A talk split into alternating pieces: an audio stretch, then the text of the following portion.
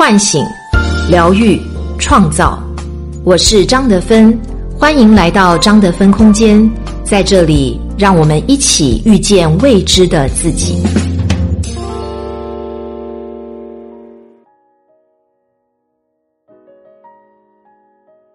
大家好，我是今天的心灵陪伴者杨锵锵，和你相遇在张德芬空间。今天和大家分享的主题，关于一个女人最好的状态。作者 Gloria。大年初一，一年之始，万象更新，我们都渴望有最好的状态，欢喜期待新一年属于自己的那场春暖花开。曾经，我总以为。轰轰烈烈，才不辜负人生热闹一场；岁月翩然而去，才愈发明白，平淡生活里，把柴米油盐酱醋茶过成琴棋书画诗酒花，才是最好的人生。如何是最好的状态呢？终其一生，让我们心满意足的最好状态，不过是兜里有钱，手里有书，桌上有花儿。兜里有钱，刚刚好够花的人，都是精神不被禁锢、内心自由的人。很多人觉得谈钱俗气，其实不必自命清高。生活确实是一饭一书、一屋一床，物物匮乏并不艰难。令人难堪的是，因为缺钱而无法坚持的尊严。奇葩说里的傅首尔一直妆容精致、自信大气。你不会相信，她曾经穷到连续三年一直穿婆婆的旧衣服。谈起这段经历，她的泪水是飙出来的。我想，她哭，并不是因为她没有漂亮衣服可穿，更多的是旧衣服背后，她被囊中羞涩束缚的梦想，她不得不低头的自尊。职场有句很让人心酸的流行语：千万别骂年轻人。但那些有老有小的中年人，你放肆骂，骂成狗，他们也终究唯唯诺诺。一分钱真的会逼死英雄汉。傅雷家书中说，越是轻视物质，越需要控制物质。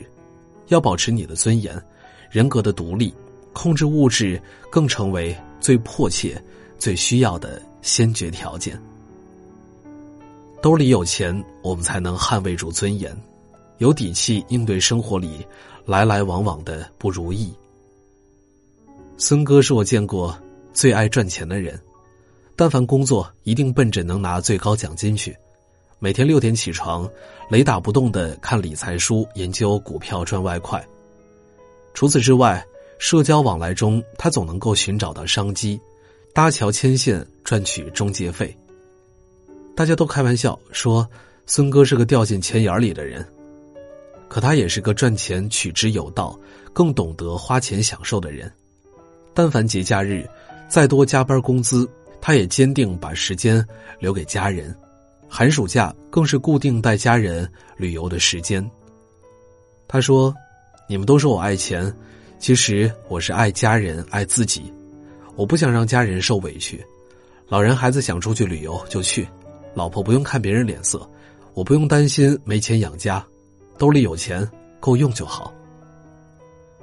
钱是协助我们享受生活的工具，所以我们要有好好工作、努力赚钱的动力，更要有快乐人生、享受花钱的乐趣。犹如法国哲学家卢梭所说的：“我们手中的金钱是保持自由的一种工具，兜里有钱，我们就无需。”为五斗米折腰，更能无所顾忌，保持身心自由。手里有书，又爱读书的人，都是精神丰盈、内心充实的人。杨绛先生说：“读书的意义，大概就是用生活所感去读书，用读书所得去生活。”聊起书的益处，樊登老师说过一个真实的故事：他的一位粉丝，在外人看来，没有遇到什么大事儿。可一些无助和失望，总是在持续的白天受老板的气，晚上受家人的委屈里蓬勃滋长。突然有一天，他就陷入抑郁，最严重的那几个月，他完全没有办法生活，他不洗脸，不梳头，关上窗帘，整日窝在黑乎乎的家里，每天都在想，哪种方式离开这个世界比较好。幸运的是，浩瀚书海里，我们总会遇见一些书，在一些感动的文字里，敞开心扉，接纳自己的伤，寻找到自我救赎的力量。他也一样，有一天他遇到了掌控，被其中的话语触动的泪流满面。那是一本讲述通过调整饮食以及合理运动来改变外在形象。进而改变内在状态的一本书，就像阳光照耀，拯救了他的抑郁。行过万里路、读过万卷书的人，大多心胸坚韧，有力量从容应对人生百态，因为他们看过天下之大，世界之奇妙，心里自然能够坦然的看待人生悲欢离合、坎坷顺遂。不是所有人都有机会行万里路，但每个人都容易读万卷书。人生苦短，工作艰辛，家庭苦闷，读书真的是治愈内心的良药。在书里，我们可以领悟：我没有鞋，可有些人却没有脚的感恩；有人失去脚，却依旧坦荡匍匐前行的力量。人类渺小。万事何必斤斤计较的悲悯，人生无解，本就是酸甜苦辣，经历一场的通透。杨澜曾说：“有人会问，女孩读那么多书，最终还不是要回一座平凡的城，打一份平凡的工，嫁做人妇，洗衣煮饭，相夫教子，何苦折腾？”我想，坚持读书的意义。是为了，就算最终跌入繁琐、洗尽铅华，同样的工作，却有不一样的心境；同样的家庭，却有不一样的情调；同样的后代，却有不一样的素养。手里有书，就如在心里点亮一盏灯，照亮灰暗的路，照耀迷茫的心，让我们在疲惫生活里获得慰藉。焦虑的前行路上，获得温情。了解人生一场，不过坦然接受、勇敢应对罢了。桌上有花又爱花的人，都是精神飞扬、内心精致的人。日子里有了花儿生活就是一场精致艺术的修行。汪曾祺先生写过一本很美的散文集《人间草木》。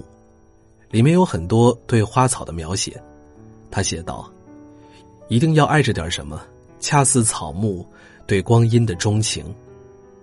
爱点什么，在书里，就是肆无忌惮散发浓烈香气的栀子，也是默默沁人心脾的免桂，又是浓绿的梦夏草木长。汪先生的笔触下，花草是会说话的。如果你来访我，我不在。”请和我门外的花儿坐一会儿，它很温暖。我注视它们很多很多日子了，它们开的不茂盛，想起来什么说什么，没有说话时，尽管长着碧叶。看似爱花，其实满满都是对生活的热爱。爱花的人，连生活都透着精致的香气。朋友青秋为了梦想前往北京打拼，一个柔弱的小姑娘。白天应付完苛刻的客户，夜晚辗转数趟地铁，才能回到租住的幽暗地下室里。即便那样，他依旧舍出钱来为自己买束花十元钱一大束，不再新鲜的康乃馨，不再娇艳欲滴，却依旧明艳逼人。看见那束花他擦干眼泪，给自己煮了碗泡面，铺上煎成心形的鸡蛋。放几片翠绿的青菜，就着鲜花吃下泡面，心就暖了。他把幽暗的屋子收拾整洁，把便宜的小白鞋刷得亮白，用廉价的化妆品把自己打扮清爽。无论客户怎么刁难，他都咬牙微笑，点头说好。再苦再难，回到家里，看到那束始终努力绽放的花儿，就觉得蓬勃生长是件多美的事情。慢慢的，工作能力在圈子里有口皆碑，在北京这座大城市站稳了脚跟，实现了生活里很多的自由。唯一不变的是，干净整洁的屋子里，桌上始终有一束让他心中敞亮的花儿。他说：“生活其实和花儿一样，是花儿教会了我，花开的时候淡定，花落的时候从容。桌上有花儿，努力生长，就是他肆意美丽的目的。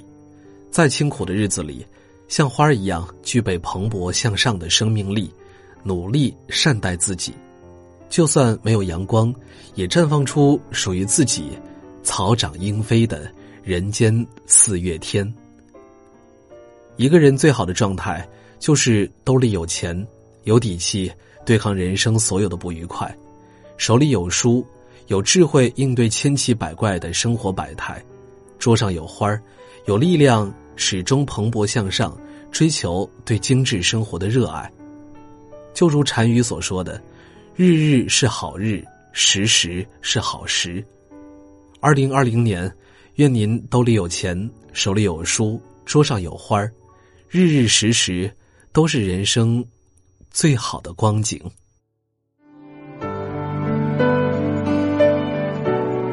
我是张德芬，如果你想和我有更多的交流和互动，欢迎搜索关注微信公众号“张德芬空间”。